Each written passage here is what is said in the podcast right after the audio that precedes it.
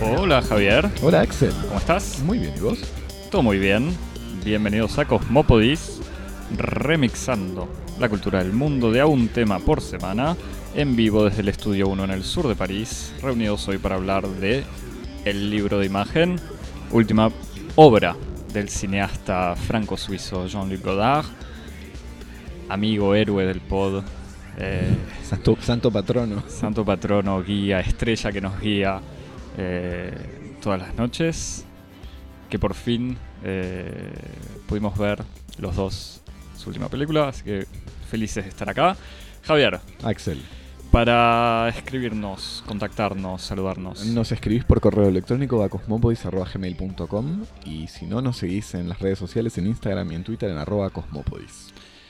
Eh, recibimos algunos mensajes, sobre todo uno de un amigo que se queja porque ya no hacemos capítulos de más de una hora. Estamos preparando ese servicio para el- la suscripción Claro, solo para él. Extra large. Vamos a hacer un, un Cosmopodis largo eh, para que lo acompañe, pero bueno, para los que están así deseosos de tener más Cosmopodis, simplemente escuchen capítulos viejos.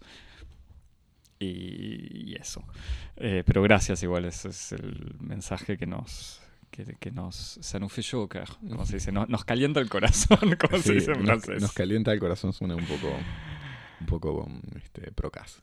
Eh, pero bueno, para seguir con esta buena semana, eh, pudimos ver Le Livre d'Image. Vimos el libro d'image, el libro de imagen como, como salió traducida en español, de Jean-Luc Godard, como decíamos, fue estrenada en 2018 en el Festival de Cannes, en donde se le otorgó una palma de oro especial. Eh, es un largometraje que prolonga temática y formalmente el camino que comenzó la obra de Godard, sobre todo a finales de los años 90, en particular con, con su obra en, varios, en varias entregas, eh, Histoire du cinéma, Historias del cine, eh, que creo que comenzó a finales de los 80 y que terminó en el 98, eh, coincidiendo con el centenario de- del cine, de, la primera película de los hermanos Lumière.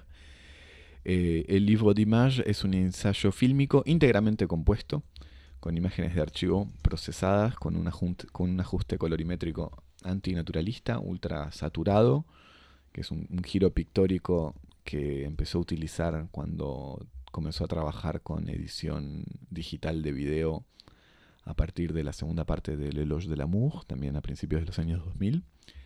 Y está estructurada muy libremente en cinco partes de duraciones variables. La primera, eh, remakes, um, este, en plural. Eh, la segunda parte es Las noches de San Petersburgo. La tercera parte es Esas flores entre las vías. La cuarta, El espíritu de las leyes. Y el quinto, la quinta parte, La región central. Tal vez la, la- la parte más larga de la película, creo que Sí. de una película de 80 minutos, La región central, que es la última parte, ocupa mm, 40 minutos de, de película. Qué suerte que cronometraste la película de Godard, Javi, es algo importantísimo. Absolutamente. El libro de imagen es un collage de escenas, voces y citas textuales que cuestionan las grandes obsesiones del autor, el misterio del lenguaje, la perniciosa ideología de la transparencia de las imágenes, la frontera difusa entre la política y la guerra, la promesa mesiánica de la revolución, la historia de Occidente como epopeya de la modernidad barbárica y la inquietante presencia de ese objeto fantasmático llamado mundo árabe. Luego de su estreno en Cannes, la película salió en salas en diciembre de 2018 con un mapa y un calendario de distribución bastante azaroso y digno del espíritu un poco guerrillero de Godard. Fue proyectada en salas por un día en diciembre en Estados Unidos y en Inglaterra. Luego estuvo disponible en el Reino Unido solo en la plataforma Movie. Más tarde en ese mismo mes fue estrenada en otros países eh, en salas y, y el film todavía no tuvo y no va a tener fecha de estreno en Francia, aunque desde finales de- del mes de abril está disponible en el servicio de streaming del canal cultural franco-alemán Arte. Nosotros, yo, la vi en, en salas en el cine Cosmos en Buenos Aires y la volvimos a ver en otro soporte, esta vez en la pantalla de nuestras computadoras, eh, gracias al canal Arte en París esta última semana. Axel. Para aclarar, eh, salió en el canal de cable, es un canal de cable Arte, entonces fue proyectada por cable y como casi toda la, toda la programación de arte está en línea eh, para ver. Y no sabemos exactamente cómo funcionan las fronteras de los derechos por afuera. Pero bueno, eh, ¿Qué pensamos? Me decís. Es, primero, por lo que había escuchado, leído y por las últimas obras de Godard, imaginaba que iba a ser una. quiero o sea, sabía que era este trabajo de, remix, como, como, decíamos al principio, eh, en donde Godard, siguiendo sobre todo sus últimos trabajos, como decías, pero incluso en los Adieu Langage y Film Socialismo, ya hace este, este trabajo de montaje, de citas y de apropiaciones, y que esta película era como una especie de versión, no sé si más radical o más coherente o más sistemática, pero era eso, era hacer, o sea, retomar imágenes, agregarle texto y hacer un montaje en donde uno, cuando lo ve, y, me parece que hay que empezar por eso, sabe que no vas a poder captar todo. O sea, como que el, objetivo no es, o por lo menos yo lo vi así, me parece que no hay que mirarlo pensando tengo que identificar cada cita, eh, porque todos modos lo que hace Godard no es... Eh, cuando me parece que cuando cita no es solamente una referencia a algo, sino ya es una apropiación absolutamente personal, que obviamente funciona también como referencia, pero que es texto, imagen que van juntos y separados. Y como había leído por ahí también en una entrevista, Godard dice que, y que por eso lo, de la distribución en cine eh, se discute, que la imagen y el texto, o la imagen y el sonido en esta película no tendrían que ir necesariamente juntas y que él recomienda condiciones de proyección en donde hay una pantalla y los parlantes alejados como para que sea evidente esa separación. Que en el fondo al verlo en computadoras tuvimos ese tipo de experiencia eh, también, por lo menos yo cuando la vi ahora y vos cuando la volviste a ver. Y me parece que la película funciona así, en muchas dimensiones que se cruzan, dimensiones de imágenes que, aparecen y esta relación con el sonido. Eh, después, o sea, hay, como muchas cosas eh, para decir. Me parece que además el trabajo y pues ya te dejo hablar, Javier, te aviso. No, por favor, estoy. O, sea, por otro lado, hay que verlo. Eh, obviamente, como un trabajo muy personal, no necesariamente autobiográfico, pero en donde uno ve las obsesiones y las referencias de Godard clásicas. Eh, o sea, obviamente, y Vietnam, el antiimperialismo, el mundo árabe. Eh, y ciertos autores, cierta música o sea, la literatura, Bach, un montón de, esas referencias, incluso el cine de Hollywood. Pero, eh, pero me parece que hay que verlo no solo... O sea, me parece que Godard no busca demostrarle nada a nadie, eh, no busca explicar, eh, pero tampoco busca ser enigmático por esnovismo. Me parece que ya está mucho más allá de eso, no tira referencias para hacerse el interesante, porque yo creo que podría ser una o sea, alguien que quizás no conoce la obra de Godard ve la película y dice, ah, pero ¿qué es este, este montaje snob con referencias oscuras? Me parece que no hay que pensarlo como una colección de referencias oscuras y aunque uno mismo tiende a decir de dónde viene esta frase o de dónde viene esta imagen, eh, en muchos artículos en internet es como la casa a las referencias, o sea, gente tratando de identificar referencias y obviamente permite entender, eh, darle cierta lógica a lo que uno ve, pero no sé si. Me parece que Godard no busca hacer un rompecabezas. O no es una interrogación, no es un. Una. ¿Cómo se dice? Búsqueda del tesoro. O sea, que tira referencias oscuras para que a ver quién las entiende, sino es su trabajo personal con sus referencias y Godard, incluso en sus entrevistas, tiende a responder con citas. Entonces es parte de su eh, manera de pensar y de actualizar referencias y actualizarlas sin caer en la, en la actualidad pura. Entonces tiene, habíamos usado como título hace varios capítulos consideraciones inactuales, hablando de Sama. Eh, pero tiene algo de eso, como que Godard está al mismo tiempo en el pasado, porque sus referencias son sus referencias históricas, de vuelta. O sea, no sé en cuántas películas hoy en día vuelve a aparecer la referencia a Vietnam, eh, y al mismo tiempo es una película absolutamente joven y contemporánea, no solamente por también algunas imágenes de Daesh, pero es una película que en el fondo dura eh, o es actual ahora y seguramente va a ser actual en 10 años, o sea, va a poder ser vista en 10 años. No es un cine político que va a comentar las últimas elecciones, sino es algo que va mucho más allá, eh, y ya lo veremos en la historia política del siglo XX, o sea, XXI, XX, XIX y eh, aún más allá. Sí, absolutamente. Y me parece que hay algo, si hay algo que de lo que esta película es un, un ejemplo absolutamente eh, eh, fascinante es de esta especie de ejercicio de, la diseminación y de la polisemia, ¿no? donde vos, como decías, no, no hay eh, una voluntad de construir un discurso que sea el vehículo cifrado de un significado que está más allá de, de, lo que está dicho y que hay que descifrar en un juego de correspondencias, sino que lo que se dice es en el fondo una superficie de sentido donde uno puede ir en muchas direcciones. Y, uno de estos elementos que vos decís es que, es una película, una película joven.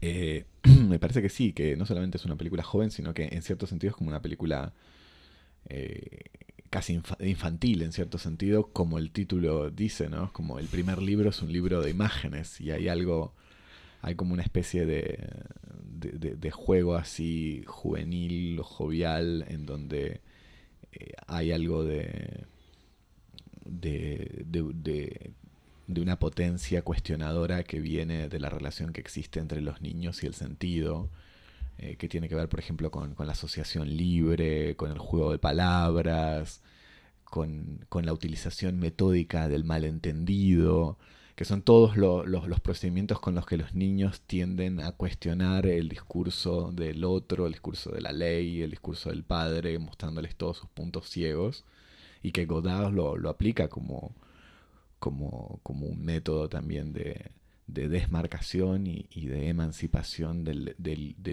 arte y, del cine de sus propias convenciones, ¿no? Y, y, relacionando cosas en una lógica, o sea, sistemática, porque lo hace sistemáticamente, pero no necesariamente tan lógica coherente o racional, sino hay una escena de agua en una película y la siguiente es otra escena de agua en una película que no tiene nada que ver el tren, de vuelta el tren también una fascinación infantil, que incluso en la película aparece con una chica saludando a un tren, eh, pero también un elemento ligado a la historia del cine con los hermanos Lumière, la modernidad, el holocausto, o sea, es un montón de referencias de situaciones. Eh. Sí, bueno, la, tentación que uno tiene con esta película es que cada parte merecería un episodio, por ejemplo, propio, ¿no? el, eh, la historia del, tren, ¿no? El tren, la relación entre el tren eh, y el cine, ¿no? Que son como dos eh, revoluciones tecnológicas simultáneas, que son el puente entre el siglo XIX y el siglo XX. el tren que surge casi en el mismo momento histórico que la fotografía y el cine. y que son también como dos vectores de las estrategias de dominación territorial del país que encarna la subjetividad política e histórica del siglo XIX y del siglo XX, que es Estados Unidos, ¿no? Como Estados Unidos que se desarrolla y se constituye como una unidad territorial gracias al tren, a través de la conquista del oeste y la unión de la, integración territorial entre la costa atlántica y la costa mm, del Pacífico, y el cine, que fue como el vehículo de si se quiere, como de, conquista global, ideológica, propagandística, eh, y sobre todo el, soporte para la articulación del gran relato de la subjetividad norteamericana, ¿no? Entonces es como que en esa es eh, el, tren juega un rol central en lo que es la historia del cine, en el modo que, como vos decías, ya no solamente en, el, en ese famoso secuencia de los hermanos Lumière del tren llegando a, a la estación de la ciudad. A la estación de la ciudad, con, con, esa anécdota histórica de que la gente gritaba y lloraba en el cine porque eh, la, la, ilusión de la, de la, absorción que producía la proyección cinematográfica le hacía creer a la gente que el cine iba a salir y que se iba a llevar por delante la sala. Es que el tren iba a salir y que se iba a llevar por delante la sala pasando a, todos los grandes tropos, ¿no? de los cuales el, tren es casi el escenario natural, como por ejemplo la, relación entre romanticismo y, tren, las despedidas en el, andén, eh, que, Godard malignamente juxtapone con las despedidas y, con la partida de los trenes a los campos de, exterminio. Eh, el tren también como, otra vez, como incluso hay escenas de, del TGV o de, los trenes de alta velocidad en los Alpes que son como el, tren como vector de, destrucción de la naturaleza y del dominio del paisaje, el tren como integrador del territorio en la Unión Soviética, eh, todo, la, centralidad del tren en el relato de, modernización y de barbarie del siglo XIX y XX, este, lo hace merecedor de esta pieza central del, de la película, ¿no? Además, literalmente central en la tercera parte, en el medio de la película. Es la bisagra. Eh... Dan ganas de hacer solo un episodio sobre los trenes. por, eh, por otro lado, la... Igual de vuelta, es el, a, mí lo que me parece, que, me repito porque me parece que es importante, no hay que verlo como un... Eh, o sea, no es que no hay que entenderlo, porque de todos modos Godard tampoco es, el, tampoco es la asociación libre que va para cualquier lado. Eh, pero incluso entre las referencias y sus obsesiones, yo te decía Vietnam y el mundo árabe, y obviamente la revolución, la revolución rusa, algo de la Comuna de París que aparece en la película, pero también Montesquieu y toda la cuestión, la, la cuestión de la autoridad, la justicia, eh, Más que la justicia, la, ley, ¿no? La ley, bueno, es que yo tenía notado justicia barra injusticia, porque es esa, es la relación incluso entre ley e injusticia. De... Sí, o, el, o, hiato insalvable que existe entre ley y justicia, que está tan problematizado también en la, en la filosofía de finales del siglo XX, ¿no? Hmm. Eh, y con este tratamiento entre imagen y sonido, que como bien decías en la introducción, el tratamiento que hace el video es una manera de vuelta, de, alejar, pues saturación, pero es todo, modificación de colores, luz, eh, la imagen que salta, que se mueve, incluso el sonido que se corta, que uno tiene tendencia, como lo ve en internet, a pensar que hay un problema de conexión o algo así, y no, es de vuelta a Godard con este distanciamiento eh, de las imágenes y ya usando, cuando, sobre todo cuando cita películas o cuando usa películas o por lo, que fuera en realidad, eh, al hacer el tratamiento de color o al modificarlo, lo retoma ya no solo como película, sino como imagen. Y él insiste en esta cosa de que las palabras, de uno tiende a creer que el texto, o sea, el sonido en este caso, explica o comenta las imágenes, pero dice que no, no, que a veces es la imagen que comenta al sonido. Y eso es, de vuelta, me parece que es un gesto casi juvenil porque que él exigiéndose un cineasta de 88 años, diciendo, bueno, dejen de mirar las películas como siempre las miraron, denle también otro, otro valor a las imágenes y dejen de, que bueno, tiene que ver con, esta reflexión sobre el lenguaje, pero dejen de creer que la palabra dice más eh, que el resto. Y al mismo tiempo me parece que lo dice de manera muy provocativa. O sea, mm. no, no, sé en qué medida él lo cree en serio. No, y después con respecto a ese, ese tratamiento de las imágenes, me parece que hay algo eh, endiabladamente clásico y moderno en el gesto que tiene, como vos decís, de, de saturar las imágenes y desplazarlas de sus convenciones eh, colorimétricas de lo que es la representación realista en la televisión, sobre todo en una época en donde el, avance tecnológico de, las tecnologías, perdón, el, avance de las tecnologías audiovisuales eh, está animado u orientado por una especie como de, de increyendo de lo que se imagina, lo que, lo que se dice abstractamente que es el realismo, ¿no? En el sentido en el que el video va, por ejemplo, de HD a Super HD y de Super HD a 4K, a 8K, sobre texto de que eso es una especie de, de avance teleológico hacia alguna especie de ideal de máxima representación de la realidad, que es un ideal totalmente abstracto en el fondo, que no se corresponde necesariamente o que no se corresponde sin un montón de mediaciones y de justificaciones con la experiencia fenomenológica de la visión.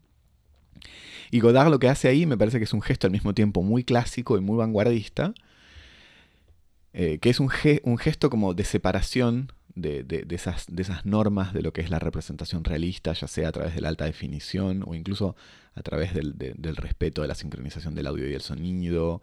El audio y el video. De, perdón, del audio y el video, o incluso del respeto de, los mismos, eh, las mismas relaciones de proporción. La, la película cambia en varios momentos de formato de 16.9 a 4.3 o formato cuadrado, e incluso en la misma toma lo cual produce, a mí me gusta mucho en los cambios de formatos, produce un efecto casi como de parpadeo, eh, que remite eh, en alguna medida a una experiencia básica de la, experiencia visual, es que nosotros nunca percibimos las imágenes de modo continuo. En el sentido en el que nuestra experiencia subjetiva y fenomenológica de la visión está construida intelectualmente bajo una forma abstracta de la continuidad, cuando en realidad fenomenológicamente se produce como un fenómeno discreto, en donde nuestros ojos, como parpadean permanentemente, están introduciendo en, esa especie de película subjetiva que es nuestra visión, introduce cortes y produce un efecto de montaje permanente, que nosotros invisibilizamos por la abstracción eh, intelectual que hacemos de nuestra propia experiencia perceptiva. Nosotros nos decimos que estamos viendo un gran plano secuencia cuando en realidad lo que vemos es una sucesión de planos intercalados por placas negras, y Godard me parece que lo que hace con esos planos que, cambia el formato es como introducirles ese efecto de parpadeo, produciendo como una especie de, relación casi como de neofenomenología de la imagen. Y para volver un poco a lo que decía, eh, por ejemplo, el tratamiento, este tratamiento que hace ultrasaturado, a mí me, parece que no se lo puede pensar eh, si no se lo pone en relación con la revolución de la pintura impresionista. O sea que en, la deriva de la pintura del siglo XIX, en donde durante siglos este, se habían aplicado y se habían eh, sofisticado ciertas reglas de lo que se suponía eran las reglas de la representación realista a partir de la, perspectiva, por ejemplo, de Alberti.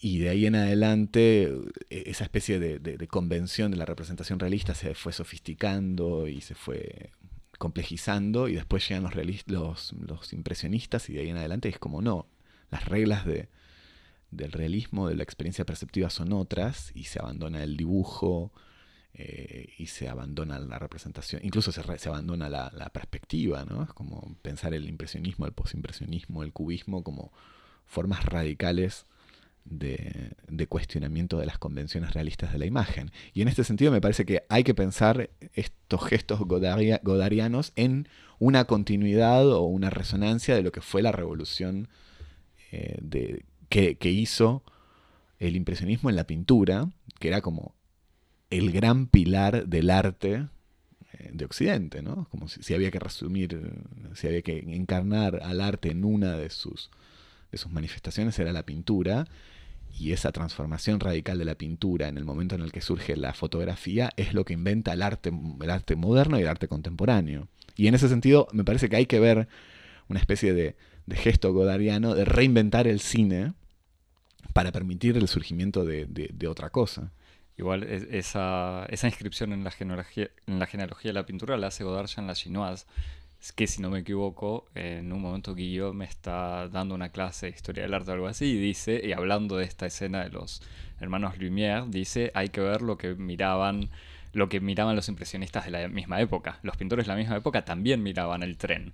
Entonces esa conexión ya está. Pero de la misma manera en la que, por otras razones, pero que Matisse hacía al final de su vida, hacía collage, se puede decir que lo que está haciendo Godard ahora también es eso, es eh, recortar formas y, y no buscar filmar, pues de vuelta una de las novedades de esta película, incluso comparando con Adieu Langage, donde por cierto ya tenía este uso de la, 3D, rompiendo con el uso de la 3D que supuestamente es dar más realidad. Era una 3D que al revés separaba la imagen, eh, casi que mareaba. Em, retomando lo que hacía, o yendo más allá de lo que hacía en Film Socialismo o a Gio Longage, ya no hay secuencias actuadas eh, o narrativas. Sí, que me parece que es como que pues, si, si, si, si, armamos de un modo un poco, un poco académico, un poco escolar, una secuencia que, que se, de, en la obra de Godard que se abre con, se abre con Histoire du cinéma, Histoire des cinéma o Histoire du No, cinéma, du cinéma. Histoire du cinéma. Eh, Tenemos con la S entre paréntesis. tenemos ese registro, esos dos registros que están presentes en estas últimas películas, este, que, que son Histoire du cinéma, Éloge de l'amour, Notre musique, uh, Film socialisme. Adieu langage y Le livre d'images, eh, en donde tenemos esos dos registros, que es uno el registro de ensayo, ensayo fílmico, montaje, y el otro registro que es el, como esas escenas de cuento filosófico.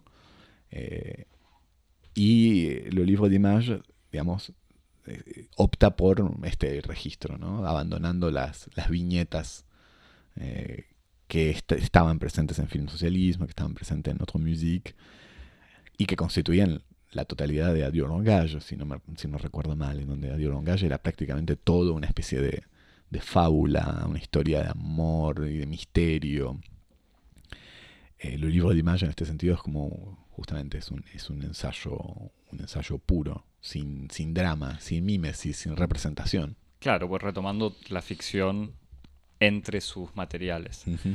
Eh, yendo hacia la... Incluso, incluso utilizando, eh, ju- justamente, mostrando en qué medida la, eh, la inserción de la ficción dentro de un, de un funcionamiento eh, de, este entramado de citas hace que la ficción siempre se vuelve a- como autorreferencial y metadiscursiva. Lo digo en un ejemplo preciso que a mí me encanta. En casi el- en la película de ficción por antonomasia, que es lo que el viento se llevó, que está esta, esta escena de Scarlett O'Hara, creo, en donde el, el- el- el tipo le pregunta como decime que, decime que que, me extrañaste. decime que me extrañaste, que me estás, que me amás o algo por el estilo, y entonces ya tiene toda una serie de respuestas en donde la misma e- el mismo dispositivo justamente de esta, de esta escena aislada hace hablar a los personajes casi más de, de la impostura de la representación teatral que la que uno ve más eso que la película. Uno ya no está viendo la ficción, sino está viendo cómo los personajes en alguna medida eh, hacen una, una, reflex- una reflexión dentro del teatro sobre la propia teatralidad. Eso es, es genial y eso se puede ver además, quienes no hayan visto la película lo pueden ver en el tráiler. Está Ah, no este fragmento, está, está- este funciona también que funciona aislado del, del- del conjunto del argumento. que es la primera parte de remakes y lo sigue el mismo diálogo en francés, en, que no sé de qué película viene exactamente. Te decía, yo te preguntaba sobre esta última parte, que de vuelta es la mitad de la película, La región la central. región central. Eh, que mm, simplemente para restituir la cita como si eso significara algo, remite a un documental de, mm, de Michael Snow, creo, que es un documental célebre sobre, sobre la región central de Canadá, que es sí, una película una- famosa creo que por haber sido filmada con, con un brazo robótico que, que tiene una serie de movimientos preprogramados y que siguen el, el segmento de una jornada entera de 24 horas. y sí, que es una gran película experimental. Es una película experimental, una película sin operador de. sin operador de. sin jefe operador en vivo, en fin. Eh, que de todos modos, de vuelta, como las otras referencias, Godard toma el título y no mucho más. O sea, y no, o no, no mucho más, pero digo, no va mucho más allá de esto es una referencia a Michael Snow. No, no, porque claro. después él habla de otra cosa. Y en este caso de la región central, entre comillas, que sería Arabia, como incluso como algo imaginado o imaginario. Casi pues de vuelta, vuelve a la a estas obsesiones suena como algo negativo, pero, pero literalmente obsesión, vos no sé, Javi, en, en psicoanálisis, ¿cuál, cuál, cuál sería una ¿Qué definición? hago con mis pacientes, decir? No, no, no. con mis pero- analizantes. No, pero, pero de vuelta, esta cuestión siempre del, eh, del, por un lado de la Palestina, pero también de lo que fue la guerra de Argelia, eh, y que me parece que la obsesión de Godard por el mundo árabe va mucho más allá a una, ¿cómo se le pudo atribuir? De todos modos, una especie de fascinación medio antisemita, eh, y que tiene mucho más que ver, como te decía. Una acusación bastante injusta. No, no, absolutamente injusta. Bueno, pero que, que, siempre no está, nunca falta el... Eh, no, quiero usar malas palabras, pero la persona que ve solo eso, por históricamente igual escenas en películas de Godard, ya en, su época y maoísta, en una donde, no me acuerdo en qué película es, pero que opone la imagen de Hitler, o que pone que hace seguir un montaje la imagen de Hitler a Golda Meir, y después incluso en Notre Music me parece que también hacía una conferencia donde opone eh, una persona en un campo de concentración, un judío en un campo de concentración con un palestino. Y en donde él mismo, en realidad, incluso en las dos, estas dos situaciones, lo que está mostrando también, o es lo que él siempre evoca, el plano contra plano, que no tiene que ser equivalente de todos modos. Em, pero de vuelta, pero esta, este tema de Arabia y los árabes, eh, que obviamente por un lado está inscrito en la historia del colonialismo francés, con referencias eh, que siempre estuvieron presentes también en, las películas de Godard, porque en el fondo la Nouvelle Vague no deja de ser un cine que se hace en plena guerra de Argelia, independencia de Argelia, o post-independencia. la inscripción del mundo árabe en el antiimperialismo también de los años 60 eh, y más allá, incluso. Eh, porque yo me hacía la pregunta un momento, bueno, ¿qué, ¿qué, hubiese pasado si Godard, en vez de estar fascinado por por, Arabia y por los, eh, estos movimientos antiimperialistas árabes, no hubiese caído, no hubiese estado fascinado por América Latina. Pero, y mi respuesta veo tu cara, Javi, yo sé que estás dudando, pero porque enseguida, enseguida pensé, es como, bueno, porque de todos modos no, no funciona de la misma manera. O sea, América Latina hubiese sido, o sea, la fascinación por América Latina guerrillera, por el antiimperialismo, guevarista, ponele que de todos modos aparece también en la chinoise en otros momentos, es algo extremadamente eh, situado en el tiempo. Eh, no quiero decir anecdótico, pero, pero digamos muy situado en el tiempo, incluso en la profundidad histórica.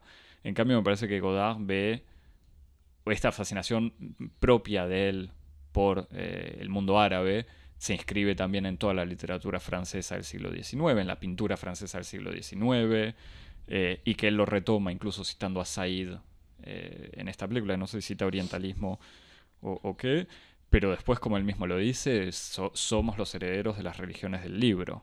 Y entonces, así como él está criticando el lenguaje, en el fondo dice eso, dice el problema es que venimos de un mundo de palabras que tiene que ver con el monoteísmo del libro que viene de Medio Oriente.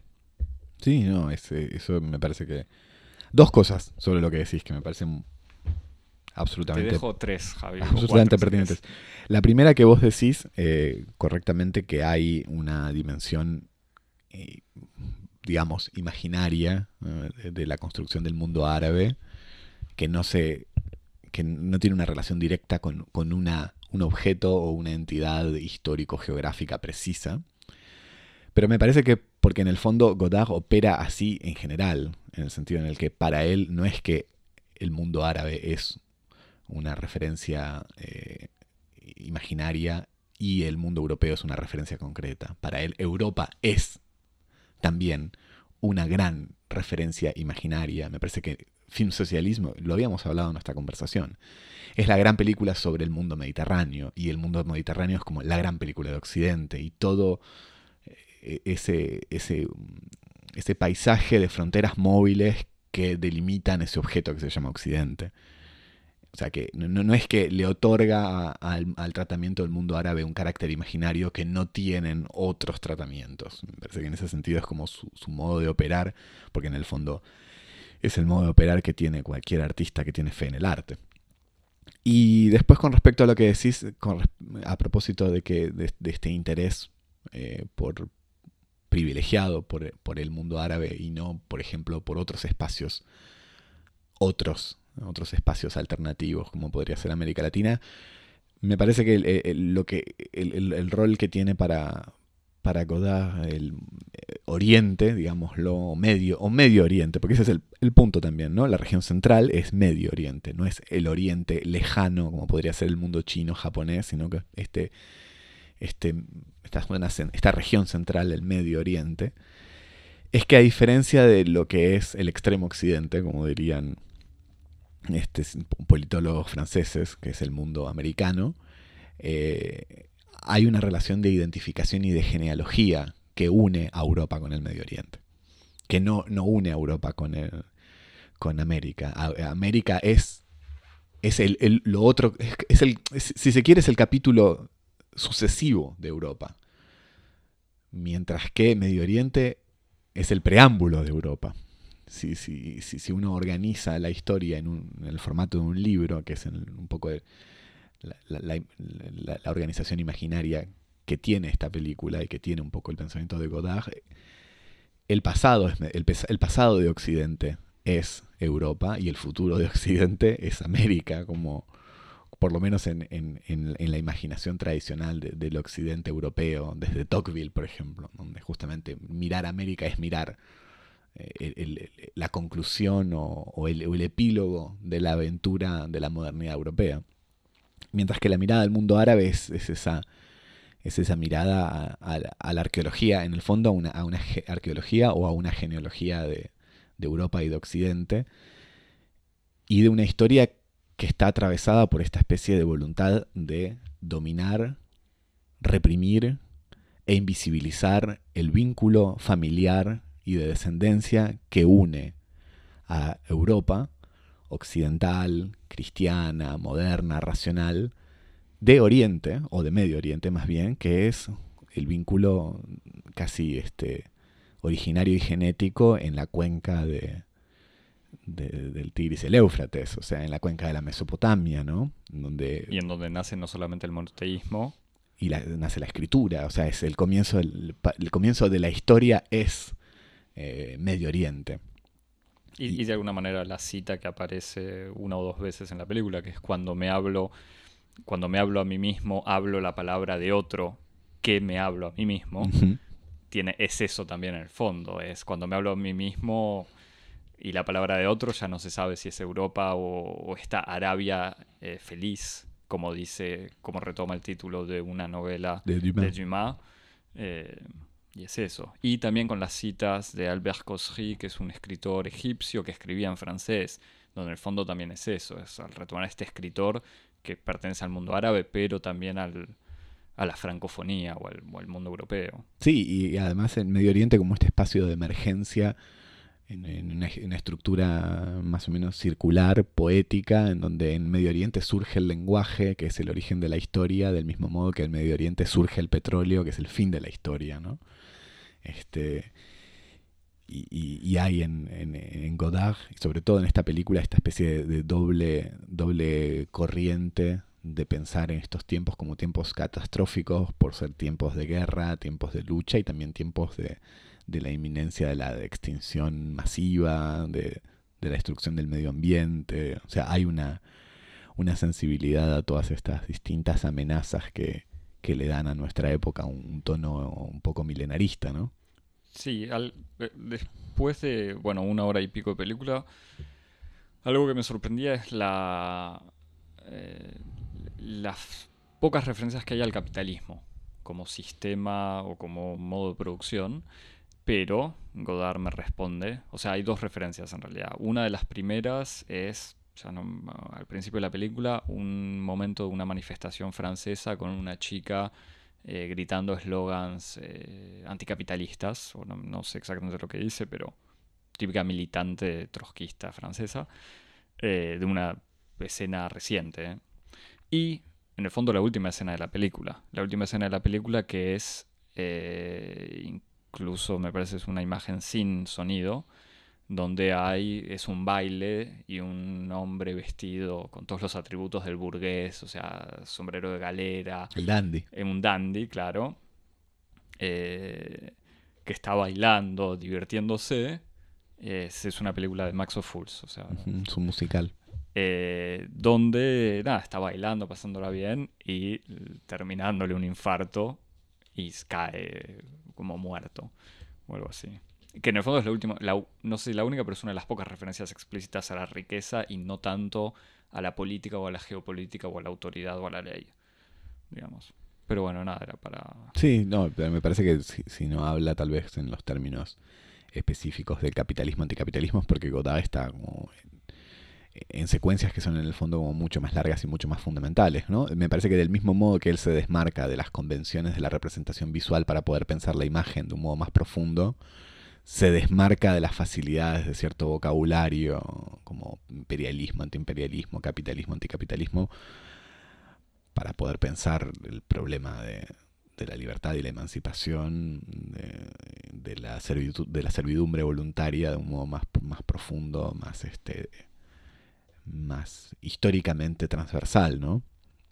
Parece que, y, ahí hay como una...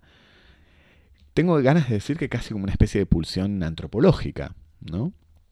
En el sentido en el que, del mismo modo que tiene esta especie de, de, deseo de orientar su mirada a esta especie como de, de, de, Arabia, de mundo árabe, de Mesopotamia, de origen de la civilización, es como tiene esta misma eh, relación con, el lenguaje como productor de, humanidad, como la, la, mano, ¿no? La mano como, como lo que distingue al hombre de los animales. sí, sí, pues empieza más, eh, bueno, empieza obviamente diciendo cinco dedos de la mano, cinco dedos que forman la mano, algo así, y eh, no recuerdo la frase y no la anoté, pero algo así como... La mano tiene cinco dedos, el cuerpo tiene cinco sentidos, esta película tiene cinco partes, es como esa especie de partición establecida por por, primariamente por la mano, que tiene cinco dedos, y la mano que en alguna medida es como el umbral, el umbral de lo humano. ¿no? Lo humano es el umbral de lo humano, eso le hubiera gustado mucho como juego de palabras acotado en español. Pero eh, la mano es un umbral de lo humano en la medida en la que es la mano lo que distingue al hombre del, simio. Este, es la mano el primer instrumento de conocimiento, como está esta, esta famosa distinción de, en, en, Heidegger, en Ser y Tiempo, donde las cosas primero se le representan a los hombres como ser a la mano, porque la mano es lo primero que el hombre utiliza para, conocer el mundo más allá de, su propio cuerpo. Y la mano es aquello que permite una mediación entre la percepción y el lenguaje, ¿no? La mano es... los hombres aprenden el lenguaje señalando las cosas con el dedo índice. Y el lenguaje es fundamentalmente un instrumento que amplifica y profundiza el poder que tiene el dedo índice de señalar las cosas. Así es como se aprende el nombre de las cosas. Y así es como comienza y termina la película, ¿no? Con un dedo índice, eh, el dedo índice de la pintura de Leonardo da Vinci, de San Juan Bautista, que es el dedo índice que sirve para señalar las cosas y para señalar, en el caso de la pintura de da Vinci, la trascendencia, ¿no? Que, en la pintura renacentista, obviamente la trascendencia está con el dedo índice señalando al cielo, pero que en una perspectiva moderna e, ese dedo índice está, está señalando la trascendentalidad en general, o en el fondo el lenguaje como, como lo trascendente. Este, así que me parece que hay como una especie de, preocupación, de, una preocupación humanista en el fondo, ¿no? Como humanista, como la experiencia humana, como experiencia de la trascendencia, como experiencia de, como el lenguaje como experiencia de trascendencia, el arte como experiencia de trascendencia, la recepción y la producción de imágenes como experiencia de, la, trascendencia. Y, que de todos modos eh, no funciona solamente como porque sobre todo cuando decías lo del dedo pensaba en una imagen que no aparece en la película pero que aparece de otra manera era el, gestito del dedo señalando hacia arriba era también un lugar común en las fotos de los eh, eh, los eh, cómo se dice los soldados de Daesh que sistemáticamente señalaban, tenían un dedo levantado y que es una referencia justamente a que solo está Alá más allá en el cielo, está, o más arriba de nosotros solo Alá o algo así. Eh, que no es una referencia que aparece explícitamente, aunque la mano está y en el fondo uno puede decir, bueno, si el dedo está, entonces quizás la referencia está también, eh, pero hay imágenes de, de, Daesh en la película como para mostrar que de todos modos no es... Eh, no quiero decir que sea algo cíclico o pesimista, pero que bueno, que las imágenes van para todos lados también, pero al mismo tiempo la película no tiene un giro pesimista, sino al revés. Y esto que decís vos, esta cosa medio humanista, trascendental, eh, también está con la cita del final, que no sé, Javi, si te tomaste el trabajo de traducirla, vos que, que, te gusta pasar no me tomé el trabajo mucho tiempo, pero que dice algo así como, incluso si nada fuera como habíamos esperado, no cambiaría, no modificaría nuestras esperanzas, seguirían siendo una, utopía necesaria y el campo de las esperanzas es más amplio que nuestro tiempo. De la misma manera que el pasado es inalterable, las esperanzas se mantendrían inalterables o inamovibles. algo así. Tiene como de golpe un giro, no sé si optimista, pero por lo menos es con, como la esperanza es lo último que se pierde. O, eh, dicho así suena feo, pero... Sí, no, pero me parece como, la, la esperanza como, como una forma, porque además eso es lo interesante de, de, la, palabra en francés, la palabra es espérance, eh, a diferencia de espoir, que espoir remite a una idea mucho más racional que tiene que ver como con, los, pronósticos y las posibilidades de que algo ocurran, y la espérance es más casi una... Algo metafísico. Una, sí, una, una, es una virtud, incluso una virtud teológica de la apertura al acontecimiento. O sea, la apertura incondicional a lo que pueda ocurrir. Y en esa apertura radical, que no tiene que ver con ningún indicio, con ninguna posibilidad, con una, ninguna posibilidad racional de prever lo que ocurra, esta, esta apertura radical me parece que es esa especie como de horizonte de, trascendencia eh, de la experiencia humana. Como siempre hay algo ahí afuera, hay algo que está ahí afuera, que está ahí señalando con el dedo arriba o al horizonte. Hay algo que está fuera de mí, que es el lenguaje. Hay algo que está fuera de mí, que es eh, el, porvenir, lo que está por venir, que no es el futuro. Además, esa es la, como la distinción también importante, incluso en, una distinción filosófica de la cual Godard es sin duda consciente de distinguir este, el, futuro del porvenir, el, el, le futur de l'avenir, como eso que es lo radicalmente abierto, lo que está por venir, lo que va a ocurrir de todos modos y no puede ser previsto, la llegada del otro en última instancia, este, y que es aquello eh, para lo cual no hay decepción que nos prepare. Es como no. Por eso parece que, como vos decías, no, no, no es una. No es una película que termine sobre un tono ni pesimista ni optimista, porque tan, cualquiera de las dos predisposiciones son predisposiciones que están demasiado unidas sobre un aparato de expectativas racional. El, tanto el optimismo como, como el pesimismo inmediato. reposan sobre, sobre esa superstición según la cual el futuro es la reproducción de un cierto conjunto de pronósticos del presente. Y Godard está en ese sentido como una especie de casi de, de teólogo laico moderno, está más allá este, y entonces en ese sentido el, este, el futuro siempre está abierto y por eso dice antes de, esa frase, il doit y avoir une révolution. Este, claro, hay además una especie de, de, cita cortada que está puesta ahí, no sé siquiera de dónde sale en realidad, pero se nota que está cortado y pegado esa frase, o sea, tiene que haber una revolución. Sí, sí, sí en un sentido que es casi... Que igual Godard diría, bueno, pero ¿cuál es la imagen que la acompaña? ¿Y, cuál es? Estuvimos, yo no me acuerdo. Es una, bobina que gira. Ah, exactamente, cierto. Que, este, gira, o sea, literalmente que está revolucionando. exacto, es una revolución casi como una especie de, gesto cósmico, ¿no? Como, como la Tierra gira, como la, la, historia sigue, sigue avanzando y trayéndonos este, un, encuentro con lo otro, lo que no se puede prever. Así que me parece que la película en ese sentido es una película este, mucho más eh, misteriosa y, abierta de lo que parece.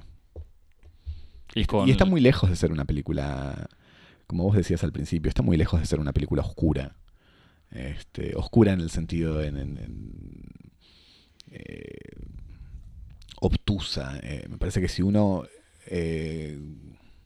es una película compleja, naturalmente. Si uno no habla el vocabulario de, del cine de vanguardia y de la obra de Godard, es incomprensible. Del mismo modo. si uno busca comprender. Del mismo modo que es incomprensible la obra de Lacan o la obra de Derrida o de Heidegger, si uno no se tomó el trabajo, hizo los deberes de leer un poco la historia de la filosofía.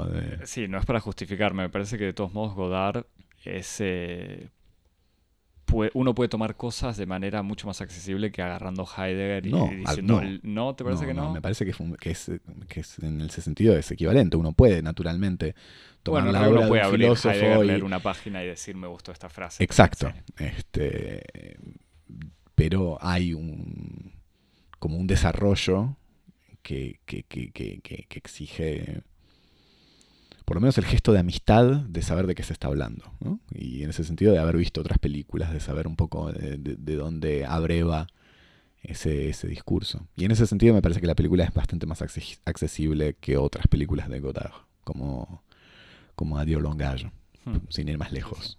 En ese sentido me parece que es una película que está mucho más cerca de film socialismo.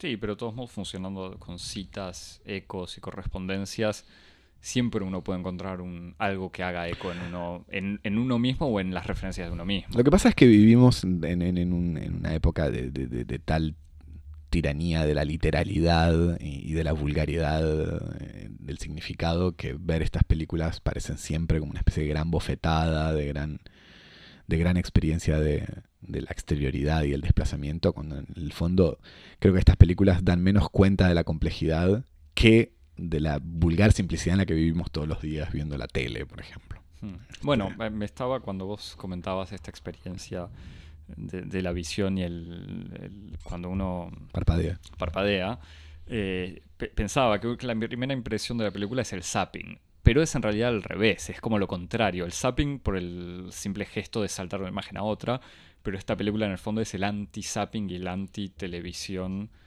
eh, en todo sentido, de alguna manera. Bueno, Javier, pero igual solo para completar, eh, me parece que no, para la gente que no leyó Heidegger, eh, puede ver a Godard. O sea, yo sé que no estabas diciendo que hay que leer a Heidegger para ver a Go- Godard, sino que, hay, que está bien conocer a Godard para ver y disfrutar quizás esta película, pero me parece que como toda la obra de Godard... No, se- no me voy a poner a, a repartir cocardas de qué está bien o qué está mal. No, pero del bueno. mismo modo que si No, uno no leyó Heidegger puede ver la película de Godard, también pu- me parece que es importante decir que si uno no leyó a Godard y ve la película de Heidegger, también valdría la pena leer a Heidegger. Para, no entendí. No, no, no, pero a lo que voy es pa- pa- para de todos modos alentar a, a descubrir esta película. Incluso para los que no son No creo que nadie, nadie que escuche este podcast necesite como un empujón no, para... Nadie necesita nada, pero. pe- Pero bueno. Eh, Javier, para quejarse y decir que Heidegger eh, es difícil. Es nazi, fácil pensé que me ibas a decir.